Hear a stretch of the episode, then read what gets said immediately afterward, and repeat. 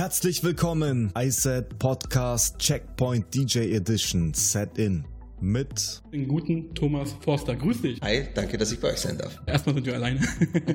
danke, dass ich bei dir sein darf. Hast du schön gesagt.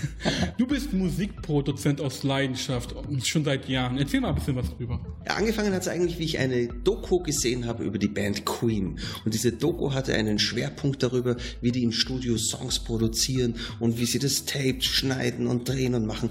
Und ich war als Kind damals mit meinen zwölf Jahren, äh, in Englisch sagt man, I was blown away. Ich, ich war so so begeistert. Es war so großartig, dass ich gesagt habe, ich werde jetzt auch Musikproduzent und bin sofort gegangen, habe den Kassettenrekorder meines Vaters genommen und angefangen, irgendwas herum zu basteln.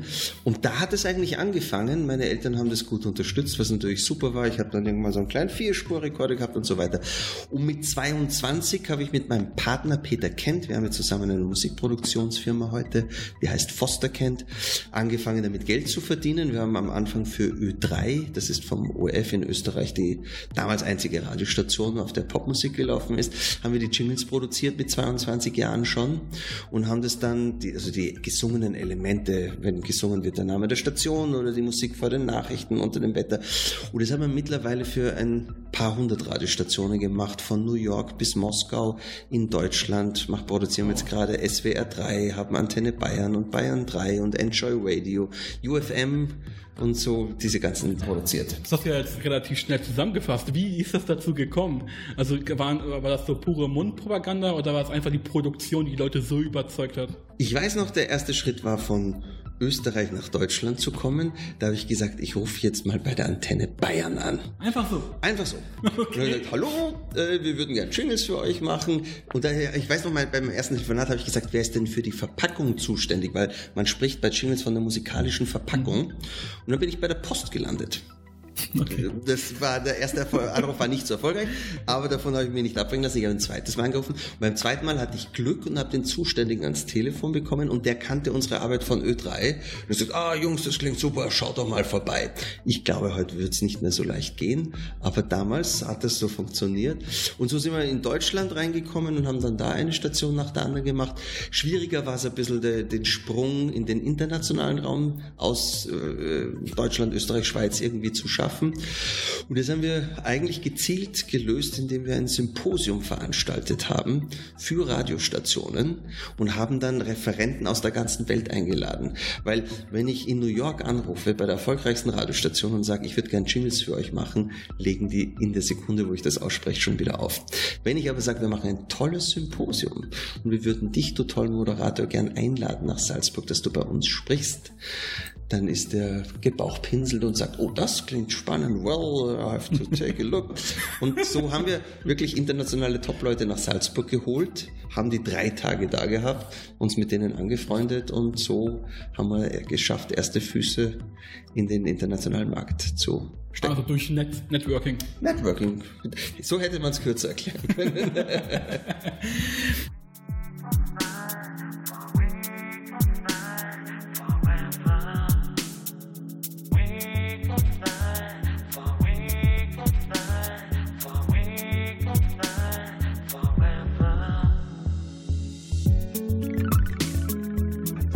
wenn wir gerade bei Jingles sind, gibt es für dich bei Jingles ein spezielles Rezept wie bei der Musik? Muss es bei der, beim Jingles einen Teil geben, der catchy ist, der die Leute anzieht? Gibt es da vielleicht sogar ein Rezept, nach dem du dich orientierst? Oder ist das ein komplett kreativer Prozess? Ich glaube, es ist das Wichtige, die Verpackung muss ein paar äh, Dinge äh, erzeugen, die musikalische Verpackung. A, sollte ich selbst, wenn kein Sprecher sagt und selbst wenn es nicht gesungen wird, wie der Sender heißt, sollte ich am Klang der Jingles erkennen, auf welchem Sender ich mich befinde. Weil meistens löst man das vor allen Dingen durch eine Erkennungsmelodie, die in allen Elementen immer wieder zu finden ist. Und sofort weiß man, ohne zu wissen, warum man es weiß, welchen Radiosender man hört. Ja, ich weiß, ich höre jetzt Antenne Bayern. Woher weißt du das? Äh, ich glaube, das haben Sie vorher mal gesagt. Nein, du hast die unterbewusst die ID, die Tonfolge erkannt, auf die sonst Antenne Bayern gesungen wird. Und deshalb bist du dir jetzt bewusst, dass das Antenne Bayern ist. Das ist ein sehr wichtiger Punkt. Und äh, das andere ist einfach auch, ähm, ich glaube, es gibt nichts, was so sehr den Klang einer Station und das Image definiert, wie die Jingles. Das trägt dazu bei, ob ich, wenn ich die Radiostation höre, denke, das ist ein kleiner Popelsender oder boah, das muss eine tolle große Station sein und die sind total nett oder die sind arrogant. Das macht ein bisschen die musikalische Verpackung, macht Bilder in unserem Kopf und die müssen nicht immer positiv sein. Das hängt eben von den Jingles ab. Ja, man spricht ja auch davon, dass ein Audio-Branding viel länger im Kopf bleibt als ein visuelles Branding. Ja, das, das ist halt ein wichtiges Thema in diesem Bereich. Ich würde sogar behaupten, dass sogar so ein Branding, also ein Audio-Branding wichtiger ist als ein Logo, weil wie gesagt, wenn du es hörst, assoziierst du es sofort. Du musst es ja nicht sehen, du hörst es nur. Ja. Und du hörst ja mehr als du siehst und dadurch hast du, denke ich mal, schon einen krasseren Reiz, würde ich jetzt mal behaupten.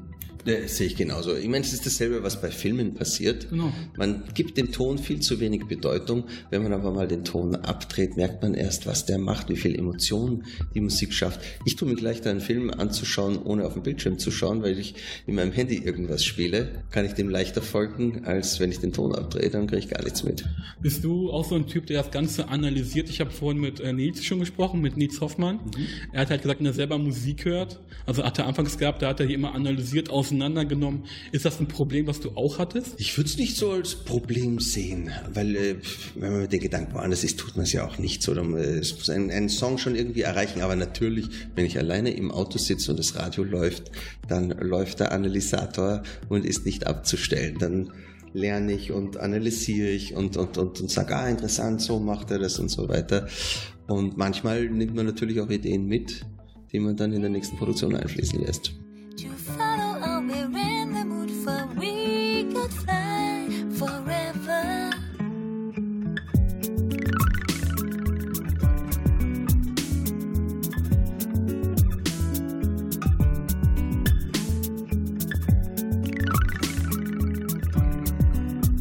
Darf ein Jingle sein? Ab wann wird ein Jingle zum Song? Ich, ich glaube, es macht nicht so sehr die Länge, weil äh, wir haben ja ganz viele Elemente, die sind richtig lang. Ich sage mal, die Musik fürs Wetter, die läuft zehn Minuten, weil solange der Moderator maximal spricht, muss natürlich die Musik laufen. Ähm, aber ich sage mal, die typischen Jingles, die zwischen zwei Platten sitzen, die, glaube ich, sind die letzten Jahre immer kürzer geworden. Ich erinnere mich noch, wir haben ganz früher für Antenne Bayern gesungenen Elemente produziert mit Texten wie 24 Stunden lang das Radio, das ich mag. Das waren richtig kleine Songs von 20, 30 Sekunden. Ähm, das würde man heute nicht mehr machen. Heute sind die Elemente immer sehr kurz und knackig. Das heißt, zwischen 5 und 10 Sekunden würde man sagen, so ein typischer Jingle. Ist aber auch wieder so eine Designsache, weil du hast ja auch, das Design ist ja genauso heutzutage. Es geht ja mehr in die Richtung, dass das alles sehr, wie soll ich sagen, begrenzt ist. Also man sagt nicht, man, früher hattest du gefühlt irgendwie 500 Farben in so ein Layout und heute hast du zwei, drei, damit das stilistisch halt ein bisschen schöner ist. Und so wie gesagt, hat sich auch der Jingle entwickelt dass es halt alles ein bisschen komprimierter ist. Die Telekom zum Beispiel, die, hatten ja, die haben jetzt, glaube ich, nur noch irgendwie zwei Töne. Die hatten ja einen relativ langen Ton. Ja, stimmt. Ich glaube, das kann diese Entwicklung ganz gut darstellen, finde ich. Telekom hat diese fünf Töne. Da, da, da, da. Genau, das haben sie irgendwie jetzt gesampelt, nochmal kürzer gemacht. Ja, richtig. Und äh, meistens arbeiten die mit demselben Sound immer, wenn man das hört. Das ist immer dieses Klavier. Genau. Und dadurch... Äh, man darf etwas Wichtiges nicht vergessen. Ähm, die Leute kommen dann oft und sagen, ja, das Telekom-Logo ist so stark und das Logo ist so stark, McDonalds. Und, und wenn man dann analysiert, warum sind denn die so stark? Naja, hauptsächlich deshalb, weil die ein viel größeres Werbebudget haben und man viel öfter damit konfrontiert wird. Also klar gibt es auch sowas wie eingängige äh, IDs, eingängige Logos und weniger eingängige Logos. Aber ganz wichtig ist natürlich die Frequenz, mit der was eingehämmert wird. Höre ich das zehnmal am Tag oder höre ich es dreimal im Jahr? No, na, macht das einen großen Unterschied.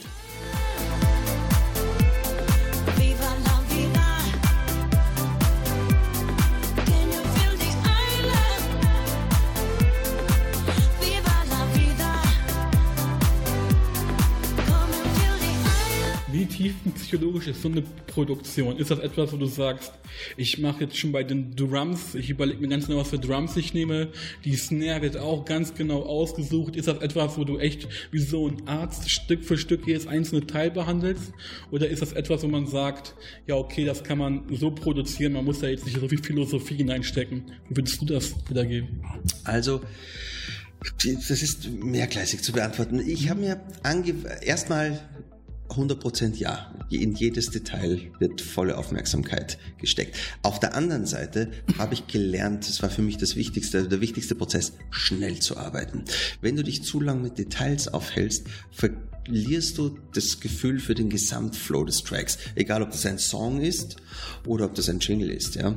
Und deshalb ist schnell arbeiten wichtig. Deshalb habe ich über viele Jahre mein Setup halt so optimiert, dass ich auch Kleinigkeiten in Sekundeseile machen kann. So versuche ich in meinem Setup einfach extrem schnell zu arbeiten. Ich habe zum Beispiel dann, äh, du hast von der Snare Drum geredet. Ich habe dann einen Regler, wo ich die Snare Drum wechseln kann und dann während der Song läuft, fahre ich da durch und bleib bei der stehen, die mir am besten gefällt. Das ist ein Prozess von wenigen Sekunden. Aber ja, es wird jedes Mal eine andere Snare ausgewählt und dann am Klang noch optimiert. Um das Ganze nachzuvollziehen für den Line, was würde ich sagen, wie viele Stunden steckst du in so einen Jingle rein? Ungefähr. Meistens kann man, egal ob es ein Song oder ein Jingle ist, so ein Element am Tag ist gut zu machen. Rein stundenmäßig würde man wahrscheinlich zwei solche Elemente schaffen, aber man schafft es dann irgendwie kopfmäßig nicht mehr. Man hat ja auch noch andere Dinge zu erledigen, man muss hier telefonieren und da das machen und so weiter. Deshalb schaue ich auch immer, einen Tag Track pro Tag ist eine gute Geschichte. Wir reden da von acht Arbeitsstunden. Ja.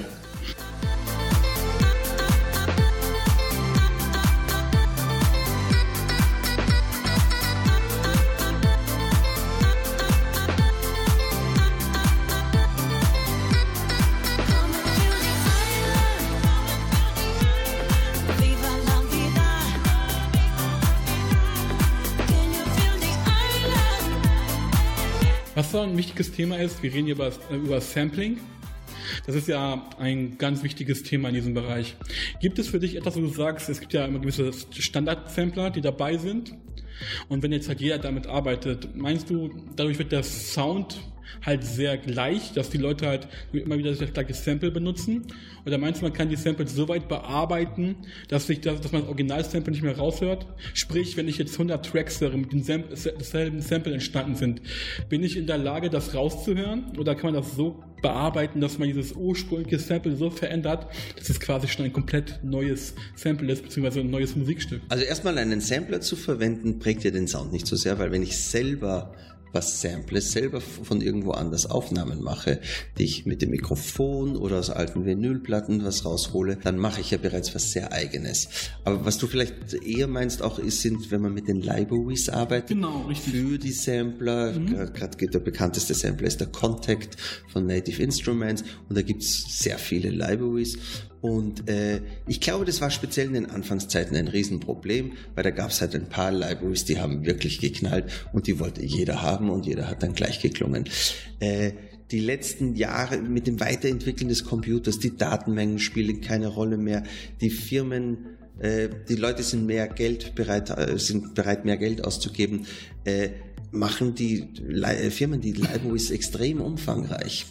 Und du hast halt nicht, jetzt bleiben wir beim Beispiel von der Snare, du hast nicht eine Snare in so einer Library drin, sondern du hast gleich ein paar hundert Snares in dieser Library drin. Du hast Tools, wo du mit Zufallsgenerator dir eine neue Snare in dem Moment kreieren lässt. Du drückst einmal und es wird eine neue Snare kreiert, weil drei kombiniert werden mit irgendwelchen Filtern, irgendwas, was man gar nicht mehr nachvollziehen kann, aber einmal drücken und du hast einen neuen Sound, den weltweit sonst niemand hat. Also die Technik hat sich sehr gut weiterentwickelt und ich glaube, dass das heute erstmal kein großes Problem mehr ist. Dann erlaubt mir mal die provokante Frage, wozu soll ich noch selber, selber was einspielen, wenn dieser Algorithmus mir quasi schon neue Melodien vorgibt? Dann habe ich ja auch weniger Musik, wenn ich noch, äh, weniger Arbeit, wenn ich da einmal auf den Knopf drauf drücke, er erstellt mir durch den Algorithmus einen neuen Sampler. Warum soll ich ihn noch einspielen? Äh, ich habe jetzt gesprochen von Sound, äh, die, mhm. Sounds, die erstellt werden. Melodien äh, einzuspielen ist ja nochmal ein anderes Thema.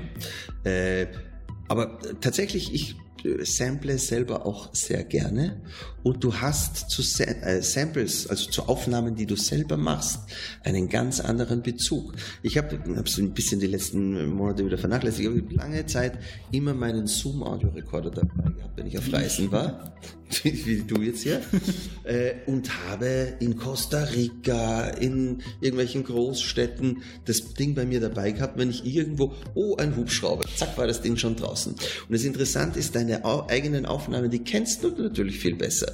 Wenn ich also einen Hubschrauber suche, weiß ich sofort, damals in New York habe ich doch gestanden und den aufgenommen und der klingt jetzt genauso, wie ich es haben möchte. Ich finde es sofort, ich weiß, wie es klingt und so weiter und letztendlich macht es auch mehr Spaß, mit eigenen Sachen zu arbeiten. Also ich nehme extrem viel selber auf und mache mir sehr viel Sample Sounds selber.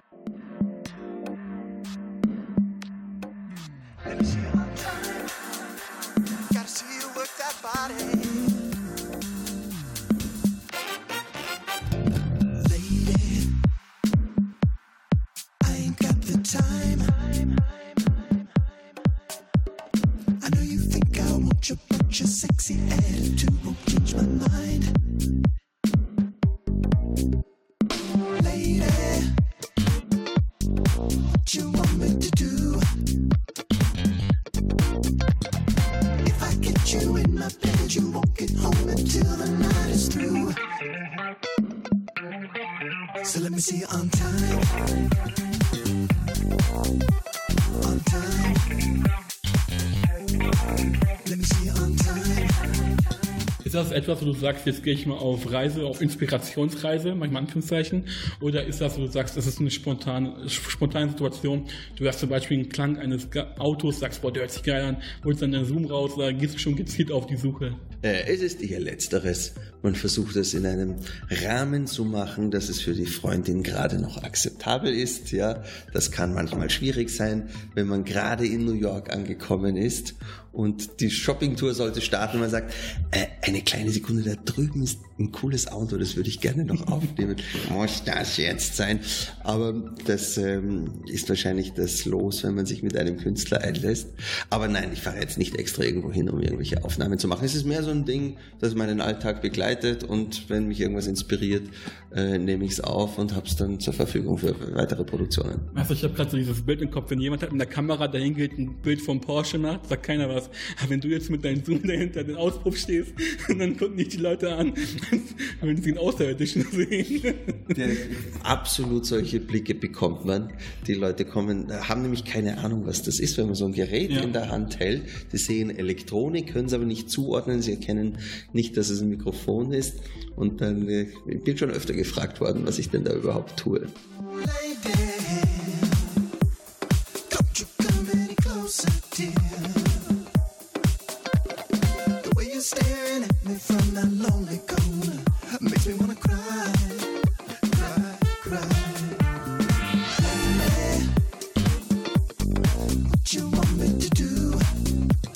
an sich ein sehr kreativer Mensch. Du hast mir erzählt, du hast deine eigenen Instrumente kreiert, gestaltet. Wie, wie bist du dazu gekommen? Ähm, ich war ich glaube, ich habe auch als kleiner Junge irgendein Konzert gesehen, wo die auf der Bühne, ich habe vergessen, wie die Band hieß, die haben auf der Bühne experimentiert mit einem Cello, mit dem sie Drum Samples gesteuert haben. Okay. Eine Tanzperformance, wo jed, an jedem Ellbogen auch ein Sample war, wo dann Stimmensamples äh, von den Händen gesteuert wurde und so weiter.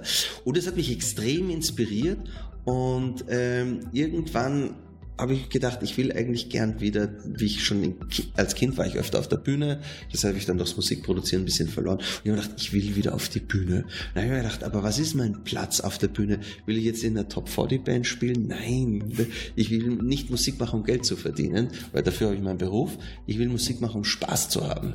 Und dann habe ich angefangen, mit eigenen Tools zu experimentieren. Und das erste Tool war, war ein fertiges elektronisches Tool, das ich mir gekauft habe. Das heißt Tenorion.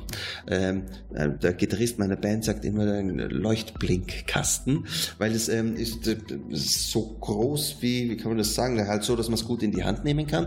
Und es hat 16 mal 16 Lämpchen. Genau, es ist ein weißes Gerät und die leuchten halt. Ja, genau. Und die kann man eben alle äh, Knöpfe drücken, alle 16 mal 16 Knöpfe, kannst du das im Kopf ausrechnen?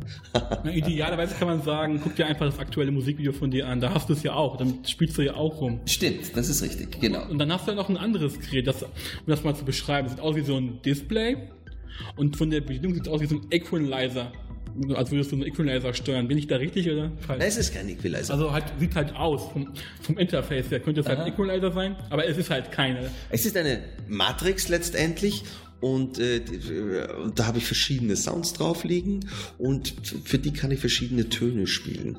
Und ähm, ja, und das ist ein, das Instrument heißt Nyx. Man findet es auch auf meinem YouTube-Channel, wenn man nach meinem Namen Thomas Foster und nach dem Instrument Nyx NYX äh, mal googelt oder auf YouTube sucht. Ähm, ist ein großer transparenter Touchscreen, hinter dem ich stehe. Das ist immer auch das Schöne. Ich stehe hinter dem Gerät, aber das Publikum, das auf der anderen Seite sitzt, sieht genau, was ich mache. Und ist wahrscheinlich eines der wenigen Musikinstrumente, wo nicht, wo man nicht wie ein DJ fertige Loops abruft, sondern wirklich Töne erzeugt, die dann von Synthesizern gespielt werden. Also wirklich in Echtzeit Musik kreieren kann, spielen kann wie ein Musikinstrument.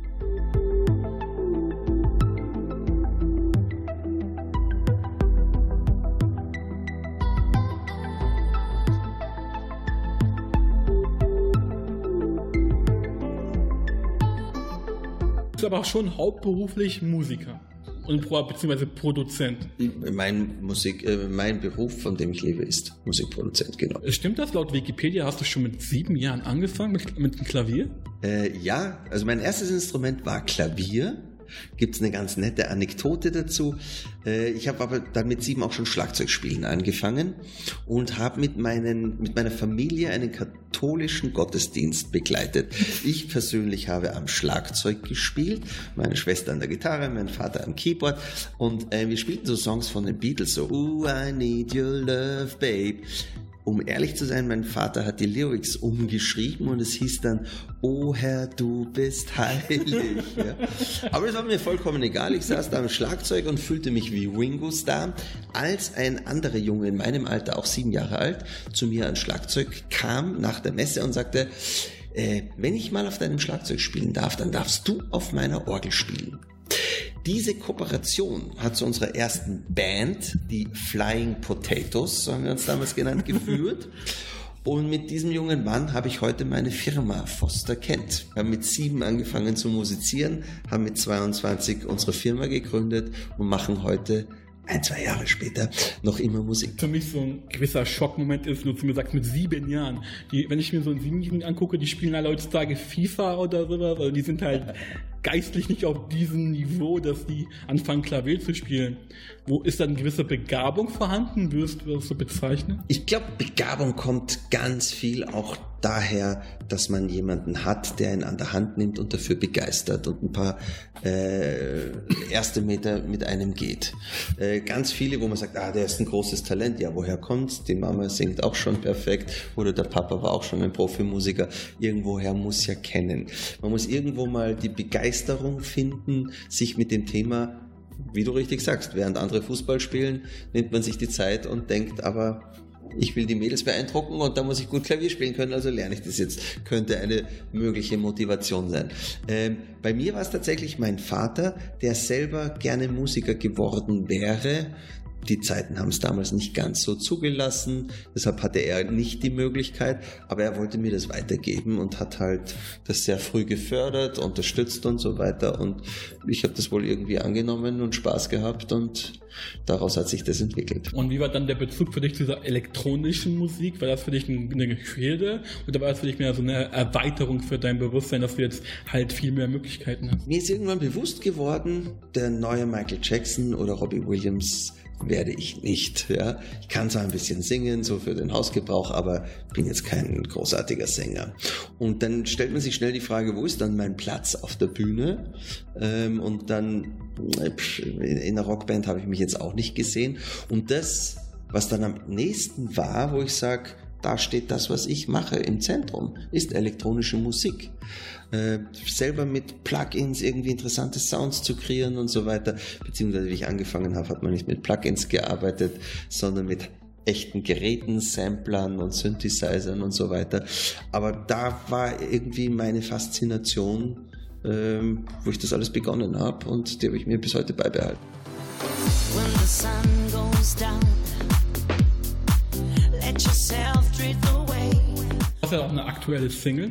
Die klingt ja relativ klubbig, auch ein bisschen Urlaubsfeeling. Ist das dein Sound oder bist du auch mehr so vielseitig unterwegs? Äh, absolut bin ich vielseitig unterwegs, was natürlich auch ein bisschen ein Problem ist, wenn man gerade noch einen Happy Pop Song produziert hat und dann will man unter demselben Namen einen coolen Techno-Track releasen. Das empfinden dann viele Leute nicht ganz so aus als authentisch. Aber ähm, ja, am Schluss ist es ja Musik, die ich unter meinem Namen mache, fällt unter die Abteilung Hobby Spaß haben. Und da mache ich das, was mir Spaß macht. Und wenn sich manche Hörer damit schwer tun, weil es äh, stilistisch zu breit aufgestellt ist, dann ist es halt so.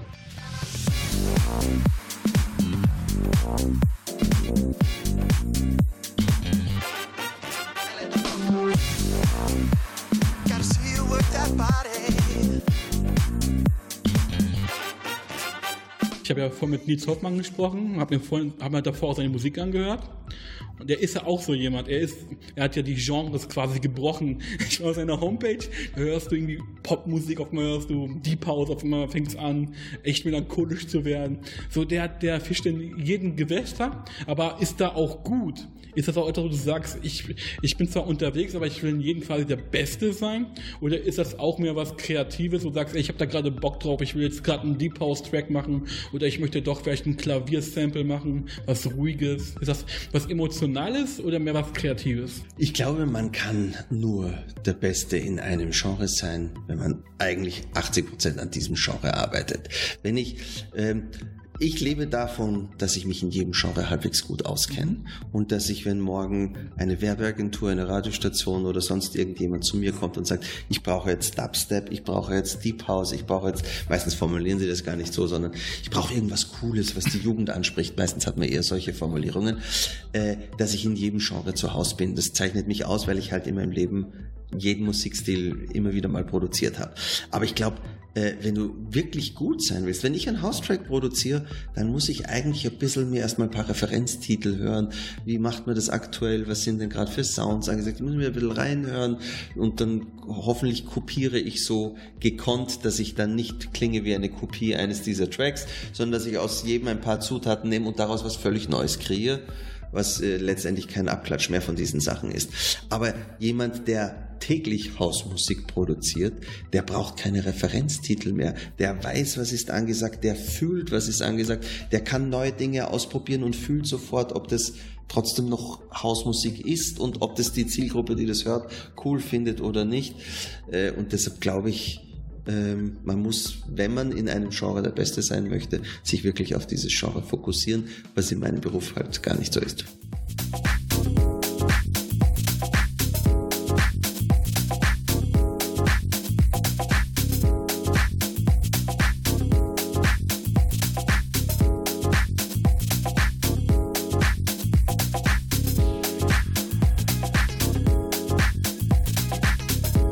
Dubstep ist ja gefühlt tot. Es gab eine Zeit lang, wo Dubstep ja extrem populär gewesen ist. Das hast du ja auch in jedem Werbes, Werbespot gehört oder in jeder Werbung.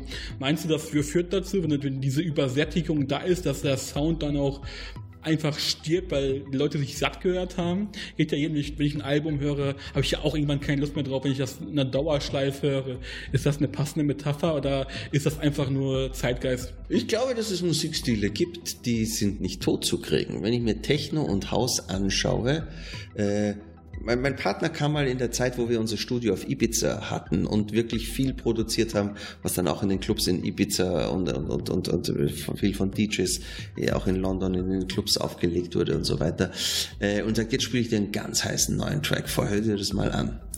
Und ich denke, hey, der ist toll produziert, super, von wem ist denn der? Und er sagt, ja, der ist 15 Jahre alt. Und ich sage, no way. Und für mich hat der wirklich, ich habe noch gedacht, der, der, der ist schon so ein bisschen in die Zukunft, der klingt total modern und, und geht einen Schritt weiter als die Sachen, die ich gerade aktuell so höre und so weiter. Äh, also da merkt man, so verschiedene Musikstile sind nur schwer tot zu kriegen. Dubstep war eine kurze Reise. Techno ist die, eine der längsten Reisen, die ich mir vorstellen kann. Techno hatte ja seinen Höhepunkt in den 90ern. Da ging es ja, ja, richtig rund. Und mittlerweile, also für mich, ich höre kein Techno. Deswegen ist das für mich nicht so existent. Ist das für dich ein Thema, wo du sagst, da kommen ständig Nachfragen rein? Äh, ich glaube, es ist schon eine große Szene und die meisten Clubs, wenn ich in die Clubs gehe, ist das der meistvertretenste Sound. Wenn ich in Berlin ins Tresor gehe, wenn ich auf Ibiza ins High gehe, DJ oder ins Pascha, dann ist Techno eigentlich mehr zu hören als irgendwelche anderen Stile. Techno, House, aber fast mehr Techno, würde ich sagen. Und äh, insofern ist das nicht mehr tot zu kriegen, finde ich. Dann gibt es noch Deep House, was ich ja auch schon als Form von Techno bezeichnen würde. Du hast halt nicht solche harten Drums hat.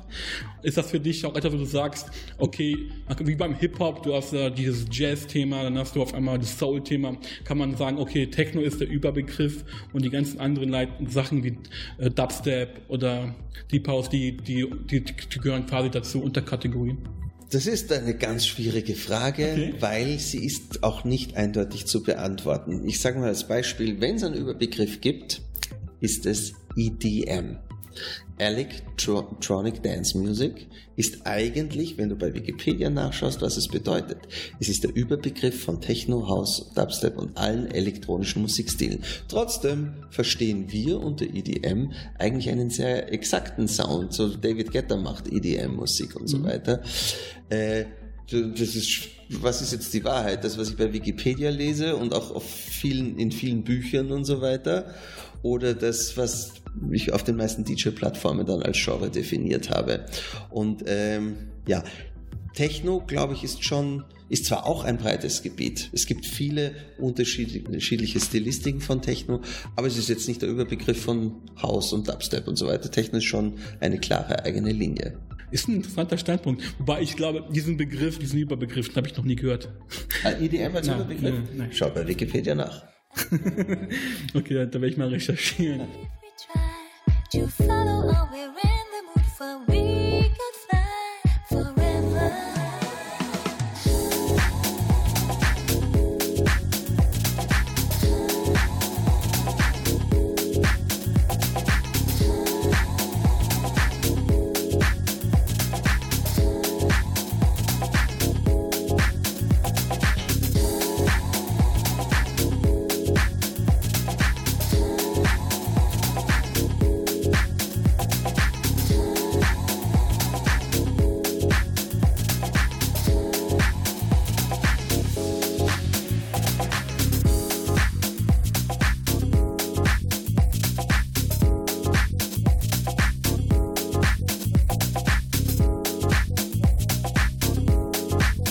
Was ist für dich denn aktuell musikalisch, technomäßig oder regulär? Gibt es aktuell einen Trend, wo du sagst, das, ist, das geht klar nach vorne? Zum Beispiel im Hip-Hop momentan, Audio-Tune ist ein großes Thema, Trap ist ein großes Thema. Gibt es da in, dem, in der elektronischen Musik auch aktuell einen Trend? Den letzten großen Tra äh, Trend, Trend wollte ich schon sagen, den letzten großen Trend, den ich gesehen habe, ist, dass die Art, wie DJs Musik produzieren. Was macht DJs aus? Die haben meistens einen Break, wo so ein Soundeffekt nach oben geht und so. Die haben verschiedene Geschichten, äh, wie, die so einen DJ-Track definieren.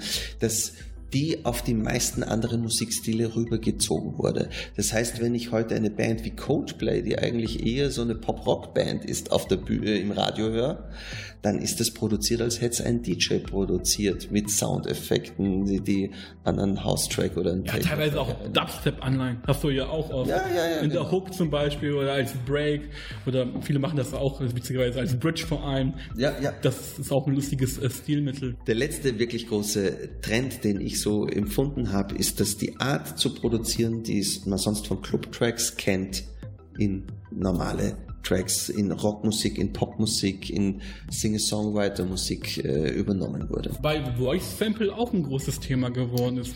Das ist äh, wahrscheinlich nochmal später gekommen, das ist richtig.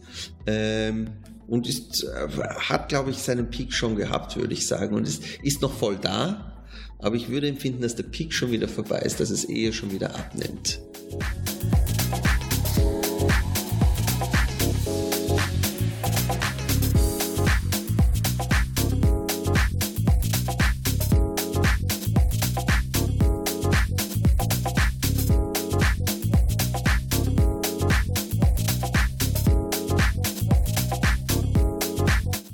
Nebenbei auch noch einen eigenen YouTube-Channel, wo du Tutorials, wo du Guides anbietest. Wie kam es dazu? Ähm, das ist mit Jahreswechsel passiert, ähm, wo ich verschiedene deutsche Tutorials gesehen habe Und ich habe selber immer wieder englische Tutorials angeschaut, die man auf YouTube findet, wo viele toll gemacht sind. Aber die deutschen, die ich dann gesehen habe, habe ich mir gedacht, das kann es doch jetzt nicht wirklich sein, weil die meisten sind so, der startet die Kamera und dann sagt er so wie, okay, Jungs, alles klar, check it out, okay, hey, hey, äh, Mann, was geht? Und, und dann schaust du das drei Minuten an, fünf Minuten an und denkst dir nach fünf Minuten, ich habe jetzt noch nicht eine Information bekommen. Und habe mir gedacht, das ist eigentlich schade, weil äh, es gibt so toll gemachte amerikanische Videos, wo man sieht, wie es gehen könnte. Und habe mir gedacht, ich glaube, da ist eine Lücke und äh, würde ich gern probieren, diese Lücke ein bisschen zu schließen und habe mich einfach an dem orientiert, wie in Amerika Tutorials gemacht sind, die sofort auf den Punkt kommen, wo du, wenn du nach 20 äh, Sekunden das Video anhältst, hast du bereits die erste Information, mit der du was anfangen kannst. Und ja, meinen YouTube-Channel eben mit Jahreswechsel gestartet, Thomas Foster Music Production. Werde ich auch verlinken. Super, vielen Dank. Und äh, das macht total Spaß, weil extrem gutes Feedback kommt. Äh, mein Handy äh, läutet, vibriert äh, fünfmal Minimum am Tag mit irgendwelchen Leuten, die mir schreiben, hey, vielen Dank, das ist so super, oder mir noch Fragen zum Detail äh, stellen und so weiter. Und es ist äh, das Wissen weiterzugeben, wie man Musik produziert und viele Leute zu finden, und zwar junge wie auch ältere. Also die Leute melden sich mit zwölf und sie melden sich mit 60 und sind total neugierig, Neues zu lernen und, und, und es macht super Spaß. Ja, das Problem in YouTube ist halt, viele versuchen halt eine hohe Watchtime zu kriegen, um bessere Werbung zu kriegen. Deswegen haben sie auch solche langen Intros, wie du schon erwähnt hast. Und wenn du halt direkt zum Punkt kommst, informativ bist, hast du eine, eine Watchtime, aber natürlich hast du hochwertigen Content.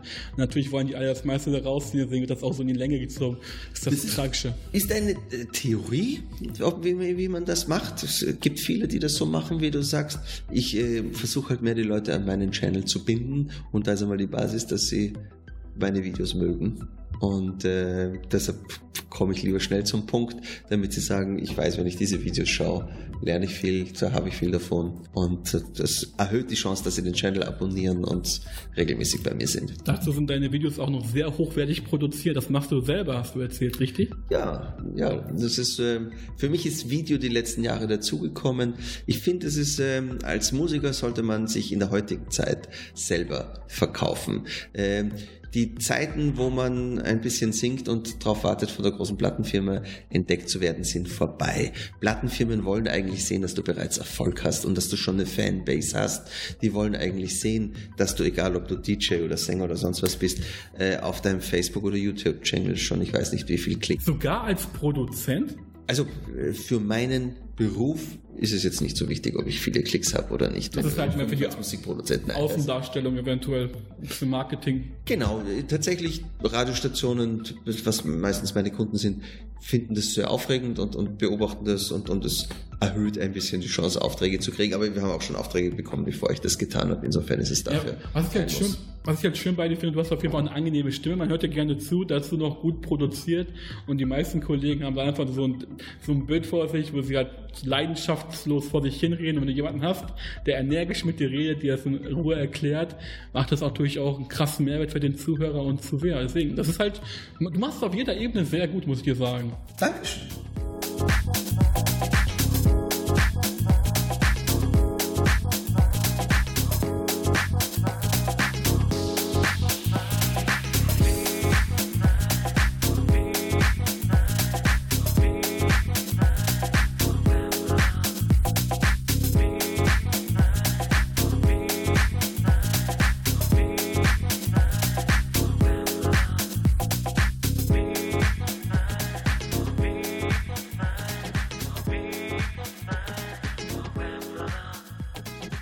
Deinen YouTube-Channel hast noch den Ohrwurm-Produzenten.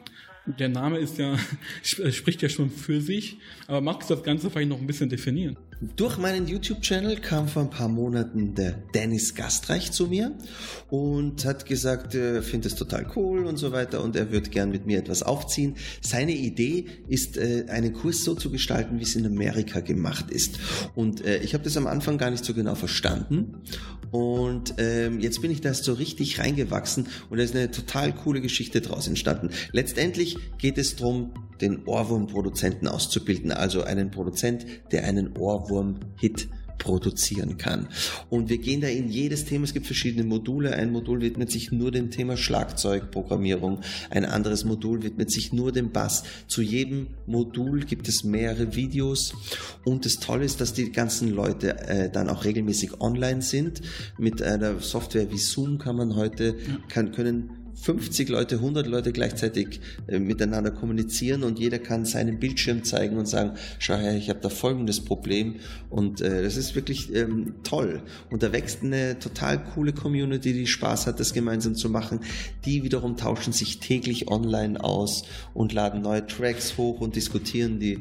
Das ist äh, eine echt schöne Sache. Da ist die letzten Wochen eine wirklich tolle Community äh, gewachsen von jungen und auch älteren Leuten, die Musik produzieren wollen, die sich da austauschen, die extrem schnell lernen und äh, unglaubliche Hörbeispiele mittlerweile produzieren. Und es macht total viel Spaß. Eine echt schöne Geschichte der Ohrwurmproduzent. Dazu wird es auch mehr geben. Ich plane ja mit dem Dennis auch eine Podcast-Episode. Danke dir für das super Gespräch, war sehr informativ. Allgemein halt diese Veranstaltung sehr informativ für mich. Ich hatte auch schon ein super Gespräch mit äh, Nils und dann noch mit dir. Ich bin mal gespannt, was noch so Schönes kommt. Hast du noch vielleicht irgendwelche letzten Worte? Ja, ich würde gerne noch das loswerden, womit ich auch jedes YouTube-Video von mir beende immer schön kreativ bleiben. Denn ich glaube, das Wichtigste ist, Musik muss Spaß machen und nichts ist besser für den Menschen als kreativ zu sein und äh, hier seine Erfüllung zu haben. Ich merke, ich gehe oft produziere ich die ganze Woche, habe viel Stress und gehe dann am Wochenende nochmal ins Studio und mache Musik zum Spaß. Einfach weil es so eine große Leidenschaft von mir ist. Und das ist äh, großartig. Und wenn ich davon ein bisschen was weitergeben kann mit meinen YouTube-Videos, dann ist es das Beste, was passieren kann. Das hast du wunderschön gesagt. er gesagt, perfekt. Danke dir, Thomas. Viel Erfolg noch. Danke, dass ich hier sein darf. Hat viel Spaß gemacht, mit dir zu plaudern. Wunderschön, Dank. Dankeschön. Ciao. Ciao.